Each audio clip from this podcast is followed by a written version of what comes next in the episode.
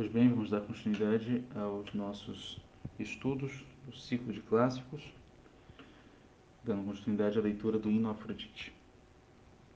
Mas Deus, por sua vez, lhe incute no coração o doce desejo, incute em Afrodite, de se unir a um homem mortal, para que ela não fosse afastada rapidamente de um leito humano, e assim ela própria, Afrodite, que ama, nunca diria entre os deuses, vangloriando-se, com um doce sorriso que já havia unido tanto os deuses às mulheres mortais, que deram aos imortais filhos mortais, como também uniu as deusas aos homens mortais. Ele então lhe pôs no coração o doce desejo por Anquises, que apacentava seus bois junto às fontes harmoniosas, nas altas montanhas do Ida, e cujo aspecto é semelhante ao dos mortais.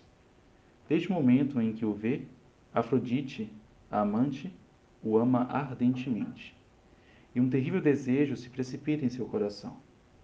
Ela se dirige então a Chipre, penetra em seu templo perfumado, em Pafos, onde ela tem santuário e altar perfumados. Ao entrar, as portas brilhantes ela abre. É lá que as cárites a banham e a untam com óleo imortal, que é vertido sobre os deuses sempre viventes doce ambrosia, que havia sido perfumado só para ela. Após ter envolvido bem todo o seu corpo com belos tecidos e ser enfeitada com ouro, Afrodite a sorridente deixa a odorante Chipre para lançar-se até Troia, no alto entre as nuvens, fazendo rapidamente sua rota, e chega ao Ida, de numerosas fontes, mãe das feras, indo diretamente para o acampamento da montanha, e junto com ela caminham, fazendo festa os lobos cinzentos, os leões de olhares brilhantes, os ursos e as rápidas panteras, insaciáveis de caça.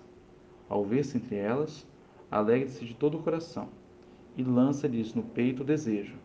Então, dois a dois, todos se deitam nos vales umbrosos.